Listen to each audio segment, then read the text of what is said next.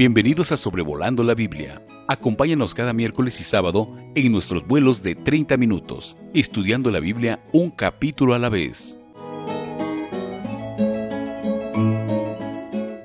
Sea usted muy bienvenido al episodio número 181 de Sobrevolando la Biblia, eh, considerando Deuteronomio capítulo 26, este 8 de junio del 2022. Tenemos en este capítulo dos discursos y dos declaraciones, eh, los dos discursos y una declaración de parte de los israelitas ah, hacia Dios y una declaración de Dios hacia los israelitas. Y eso me trae a la memoria la pregunta si estamos acostumbrados a hablarle a Dios, a reconocer su poderosa mano en nuestras vidas, a agradecerle por las muchas maneras en que Él nos ha bendecido. Y estamos acostumbrados a escuchar atentamente cuando Dios habla a nosotros, algo más acerca de eso en unos momentos. Son eh, tremendos cambios que están por darse en la experiencia de los israelitas. Recuerde que ellos eh, algunos de ellos eran esclavos en Egipto, ahora son los hijos o nietos de aquellos esclavos, muchas historias de ladrillos y látigos. Y ahora por cuarenta años han eh, sido nómadas en el desierto, peregrinando en medio de eh, muchas dificultades, mucha murmuración, dependiendo del maná eh, diariamente para su alimentación, pero están por cruzar el río Jordán y conquistar la tierra bajo el liderazgo de Josué, y ahora van a eh, recibir su herencia de parte de Dios y van a poseer tierras y se van a convertir en agricultores en una tierra que fluye con leche y miel y leemos en Josué capítulo 5 versículo 12 eh, que el maná cesó el día siguiente después de que celebraron la Pascua en la tierra y comenzaron a comer del fruto de la tierra y los, los hijos de Israel nunca más tuvieron maná sino que comieron de los frutos de la tierra de Canaán aquel año. Pero Dios aquí les va a prescribir eh, de nuevo, ya se los ha dicho, les va a recordar de dos ceremonias. Eh, una eh, en la cual van a dar a Dios las primicias. Amarás al Señor tu Dios con todo tu corazón. Y la otra ceremonia es el diezmo del tercer año que darán a su prójimo. O sea, tenemos aquí otra vez eh, estos dos aspectos de la ley, amar al Señor eh, con todo el corazón, pero también amar al prójimo como a nosotros mismos. Entonces, Deuteronomio 26, versículos 1 a 11, tenemos eh, las primicias que deberían llevar al santuario dice el versículo 1, cuando hayas entrado en la tierra que Jehová tu Dios te da por herencia, eh, y tomes posesión de ella y la habites, entonces tomarás de las primicias de todos los frutos que sacares de la tierra que Jehová tu Dios te da, y la pondrás en una canasta. Cuando lleguemos a Proverbios, allá tenemos un pasaje clave en cuanto a honrar al Señor. De esta manera, versículo 9, honra a Jehová con tus bienes, con las primicias de todos tus frutos, y serán llenos tus graneros con abundancia, y tus lagares rebosarán de mosto. Las primicias, usted sabe, eran lo primero que producía el campo, y Dios pide que el pueblo de Israel se lo traiga a él. Eh, quiero dirigirme a la juventud que quizás me esté escuchando hoy. Joven, dale a Dios lo primero de tu vida.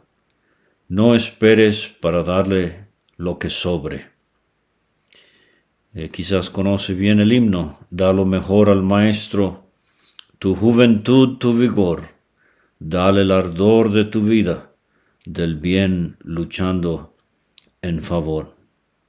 Primero, para Dios. Cuando yo era muy joven, escuché a Eduardo Fairfield en Venezuela contar como muchos años antes, allá en Irlanda del Norte, él entró a la comunión de la asamblea y él había eh, decidido que una vez disfrutando la comunión de una iglesia local y cumpliendo con la responsabilidad de dar al Señor de sus bienes, como dice Pablo en 1 Corintios capítulo 16, cada primer día de, la semana, cada uno de vosotros ponga aparte algo, guardándolo. Y Eduardo Fairfield ahorró, o guardó más bien, todo su salario de un mes para ese primer domingo, en el cual él se sentaría para eh, participar con otros de la cena del Señor tomó el pan, símbolo del cuerpo de Cristo, tomó de la copa, símbolo de la sangre de Cristo. Y entonces venía pasando la colecta de la ofrenda.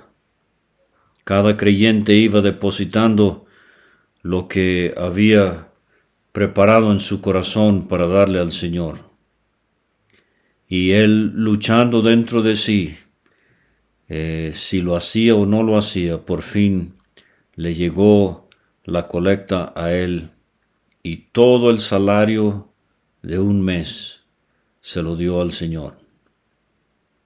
Yo espero que en nuestro ejercicio hay este asunto de honrar al Señor con nuestros bienes. Lo pondrás en una canasta. Y ahora quiero cambiar un poquito la figura, ¿qué hay en nuestra canasta cuando nos presentamos ante el Señor? Recuerde, vimos en Éxodo 23, 15, ninguno se presentará delante de mí con las manos vacías. El lunes es un buen día para empezar a llenar la canasta con pensamientos de adoración, alabanza, gratitud, loor, al Señor Jesucristo. Dice entonces, eh, irás al lugar que Jehová tu Dios escogiere para hacer habitar allí su nombre. Nueve veces hemos visto en el libro de Deuteronomio esta expresión, el lugar que Jehová tu Dios escogiere para hacer habitar allí su nombre. Tres veces en el capítulo 12, dos veces en el capítulo 14, tres veces en el capítulo 16 y ahora aquí en el capítulo 26. En cuanto a la iglesia del Nuevo Testamento, el lugar que Jehová escogiere ya no es un lugar físico, pero es una iglesia divinamente sancionada por Dios, o sea, obediente a su palabra.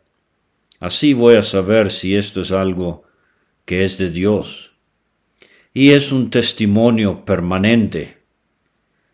El lugar que Jehová tu Dios escogiere para hacer habitar allí su nombre. Como sabemos, eh, esto llegó a ser Jerusalén, donde Salomón construyó el templo. Y a Jerusalén irían los israelitas para cumplir con estos mandatos del Señor. Dice el versículo 3, te presentarás al sacerdote que hubiera en aquellos días y le dirás, aquí está la primera declaración, declaro hoy a Jehová tu Dios, que he entrado en la tierra que juró Jehová a nuestros padres que nos daría el sacerdote tomará la canasta de tu mano y la pondrá delante del altar. regresando otra vez al asunto de dar al Señor de las primicias de lo primero, eh, veo aquí que es un acto de adoración. Tomará la canasta de tu mano y la pondrá delante del altar. La canasta, eso es lo que yo puedo darle a Él.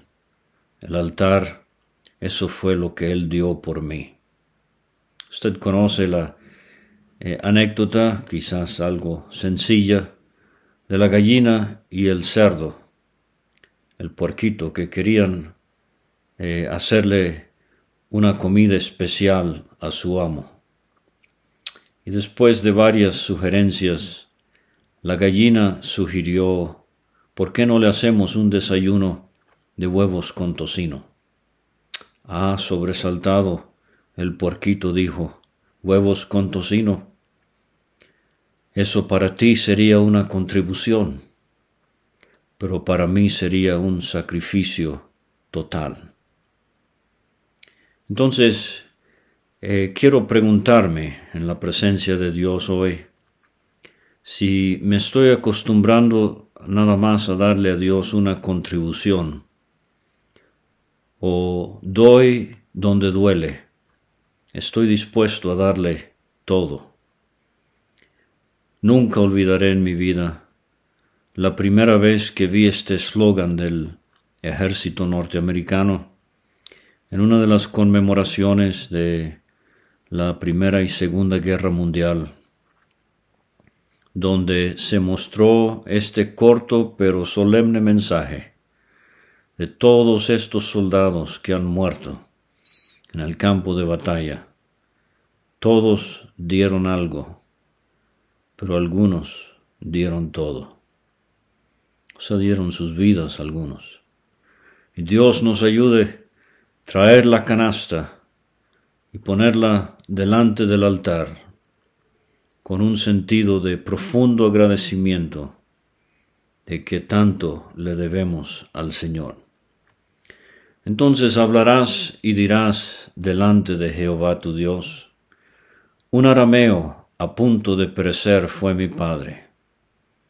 Y aquí el israelita está mirando atrás a los inicios de la nación. Eduardo Hernández, el editor de la Biblia Estudio de la Biblia Latinoamericana, tiene esta nota. Mi padre fue un arameo errante, probable referencia a Jacob cuya madre era de Aram en el norte de Mesopotamia, Génesis 24:10.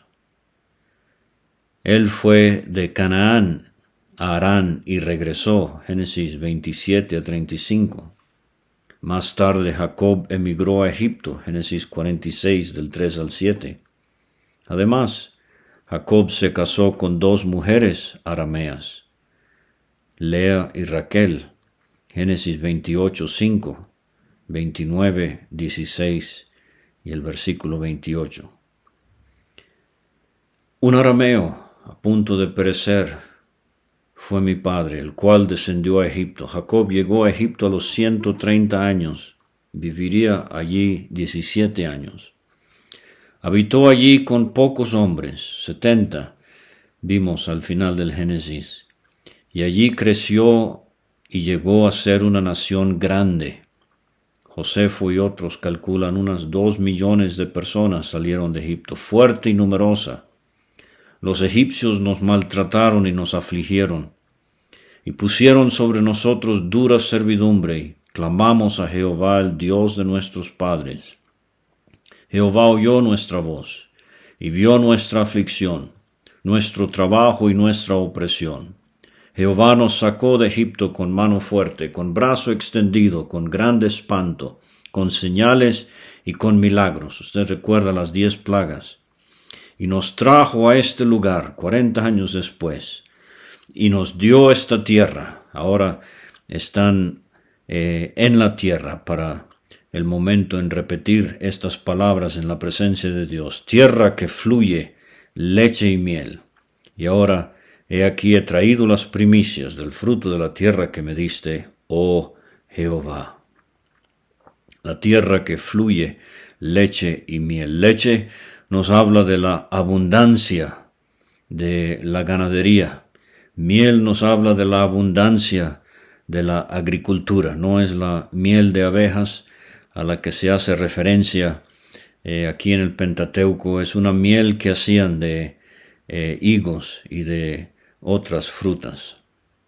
En la revista Bálsamo, si usted quiere buscarlo, eh, www.revistabalsamo.com, en la edición número 6 correspondiente a junio del 2022, eh, verá allí una sección acerca de geografía bíblica y se detallan doce maneras, por lo menos, en que el Antiguo Testamento y el Nuevo describen la tierra de Canaán.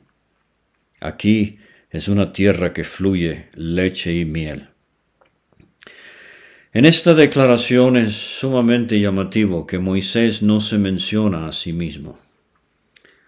Pero él ata la experiencia de Israel desde el Génesis, con Jacob el patriarca, hasta Deuteronomio, con eh, la llegada a la tierra de Canaán. El poder de Dios es lo que sobresale en esta descripción, en sacarlos de Egipto y en introducirlos a la tierra de Canaán. Lo dejarás delante de Jehová tu Dios, y adorarás delante de Jehová tu Dios, y te alegrarás en todo el bien que Jehová tu Dios te haya dado a ti y a tu casa, así tú como el levita, el extranjero que está en medio de ti. Lo dejarás delante de Jehová tu Dios. El Nuevo Testamento describe fiestas de amor, convivios, los llamamos aquí en México, eh, cenas, comidas que se celebran en el contexto de la iglesia local. Y cuando traiga algo para que se sirva al pueblo del Señor, déjelo delante de Jehová. Yo he visto hermanas que desafortunadamente vigilan su platillo, no quieren que se lo coman todo y quiere llevarse una porción de nuevo a casa. Personalmente, tengo la convicción de que cuando traemos algo para una celebración de este tipo en la vida de la iglesia, déjelo delante de Jehová y adore.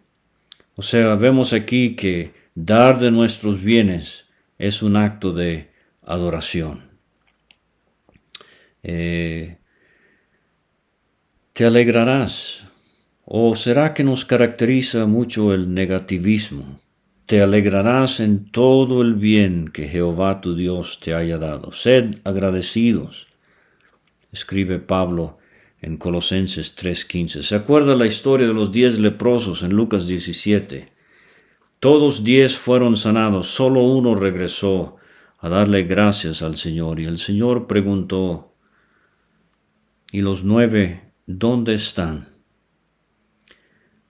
Tenemos palabras de agradecimiento, nos alegramos en la presencia de Dios. Por ejemplo, el domingo por la mañana, cuando venimos a participar de la cena del Señor, Dios nos ayude a ser agradecidos. Ahora en los versículos 12 a 15 tenemos la segunda sección en este capítulo, y tiene que ver con el diezmo del tercer año. Cuando acabes de diezmar, dice el 12, todo el diezmo de tus frutos en el tercer año, el año del diezmo, darás también al levita, al extranjero huérfano y a la viuda, y comerán en tus aldeas y se saciarán. Ahora, aquí no es cuestión de ir a donde Dios puso su nombre, Jerusalén, pero en sus diferentes aldeas, con sus vecinos. Buscarían al levita, que no tenía herencia, al extranjero, al huérfano y a la viuda, o sea, a los más pobres, a los más vulnerables de la sociedad, a los más necesitados, y comerían con ellos en sus aldeas y se saciarían. Esta es una ampliación de lo que ya vimos en Deuteronomio 14, Versículo 27. No desampararás al levita que habitar en tus poblaciones, porque no tiene parte ni heredad contigo.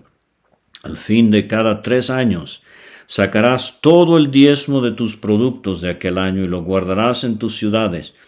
Y vendrá el levita que no tiene parte ni heredad contigo y el extranjero, el huérfano y la viuda que hubieren tus poblaciones y comerán y serán saciados, para que Jehová tu Dios te bendiga en toda obra que tus manos hicieren. Y entonces dirás delante de Jehová tu Dios. Aquí viene el segundo discurso. Positivamente, el israelita iba a decir, he sacado lo consagrado de mi casa. Y también lo he dado al levita, al extranjero, al huérfano y a la viuda, conforme a todo lo que me has dado. Y negativamente diría, no he transgredido tus mandamientos, ni me he olvidado de ellos, no he comido de ello en mi luto, ni he gastado de ello estando yo inmundo, ni de ello he ofrecido a los muertos. Quizás aquí algún contraste con un eh, ritual pagano que hacían las otras naciones, pero vuelve ahora positivamente y dice, he obedecido a la voz de Jehová mi Dios, he hecho conforme a todo lo que me has mandado. Y entonces termina con una oración, mira, desde tu morada santa desde el cielo, y bendice a tu pueblo Israel y a la tierra que nos has dado, como juraste nuestros padres, tierra que fluye leche y miel. Entonces, al dar a Dios, amaban a Dios, al dar al prójimo, amaban al prójimo, y Dios lo miraba todo con eh, agrado y podía bendecir a su pueblo. Finalmente, en los versículos 16 a 19 tenemos la ratificación del pacto. Y aquí tenemos eh, dos declaraciones. Recuerde que el pacto eh, de Dios con Israel por medio de Moisés como mediador era un pacto condicional. Y aquí vamos a ver este carácter bilateral. Recuerde que, por ejemplo, el pacto con Noé fue un pacto incondicional. El pacto con Abraham igual, pero este pacto es un pacto condicional y dependería de las dos partes. Versículo 16, Jehová tu Dios te manda hoy que cumplas estos estatutos y decretos. Cuida pues de ponerlos por obra con todo tu corazón y con toda tu alma. Esto lo vimos cuando consideramos la Shema allá en el capítulo 6 de Deuteronomio. Has declarado solemnemente hoy que Jehová es tu Dios y que andarás en sus caminos, y guardarás sus estatutos, sus mandamientos y sus decretos, y que escucharás su voz. Esto eh, lo vimos en Éxodo 24, 7, cuando dieron su juramento de lealtad al establecerse el pacto. Moisés tomó el libro del pacto y lo leyó a oídos del pueblo, el cual dijo, el pueblo dijo, haremos todas las cosas que Jehová ha dicho y obedeceremos. Entonces ahí está la parte de Israel prometiendo cumplir. Pero entonces versículos 18 y 19, Jehová ha declarado, aquí está la declaración divina, hoy que tú eres pueblo suyo, de su exclusiva posesión, como te lo ha prometido, para que guardes todos sus mandamientos, a fin de exaltarte sobre todas las naciones que hizo, para loor y fama y gloria, y para que seas un pueblo santo, apartado a Jehová tu Dios, como él ha dicho. Vimos en Éxodo 19:5, ahora pues, dice Dios, si dieres oído a mi voz y guardareis mi pacto, vosotros seréis mi especial tesoro sobre todos los pueblos, porque mía es toda la tierra. Deuteronomio 7:6, porque tú, Eres pueblo santo para Jehová tu Dios. Jehová tu Dios te ha escogido para hacerle un pueblo especial, más que todos los pueblos que están sobre la tierra. Y en cuanto a el creyente bajo el tiempo de la gracia, usted y yo en el día de hoy, dice Pedro en su primera carta, capítulo 9, versículo 10, eh, versículos 9 y 10, perdón, vosotros sois linaje escogido, real sacerdocio, nación santa, pueblo adquirido por Dios. ¿Para qué? Para que anunciéis las virtudes de aquel que os llamó de las tinieblas a su luz admirable. Vosotros, que en otro tiempo no erais pueblo, pero ahora sois pueblo de Dios, que en otro tiempo no habíais alcanzado misericordia, pero ahora habéis alcanzado misericordia. Las primicias. Démosle a Dios lo primero. El diezmo del tercer año.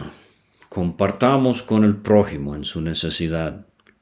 Y ahora prometamos o ratifiquemos de nuevo el deseo de vivir para Dios y de obedecerle y de reconocer el tremendo privilegio que es ser linaje escogido, real sacerdocio, nación santa, pueblo adquirido por Dios. Israel no lo merecía, usted y yo mucho menos.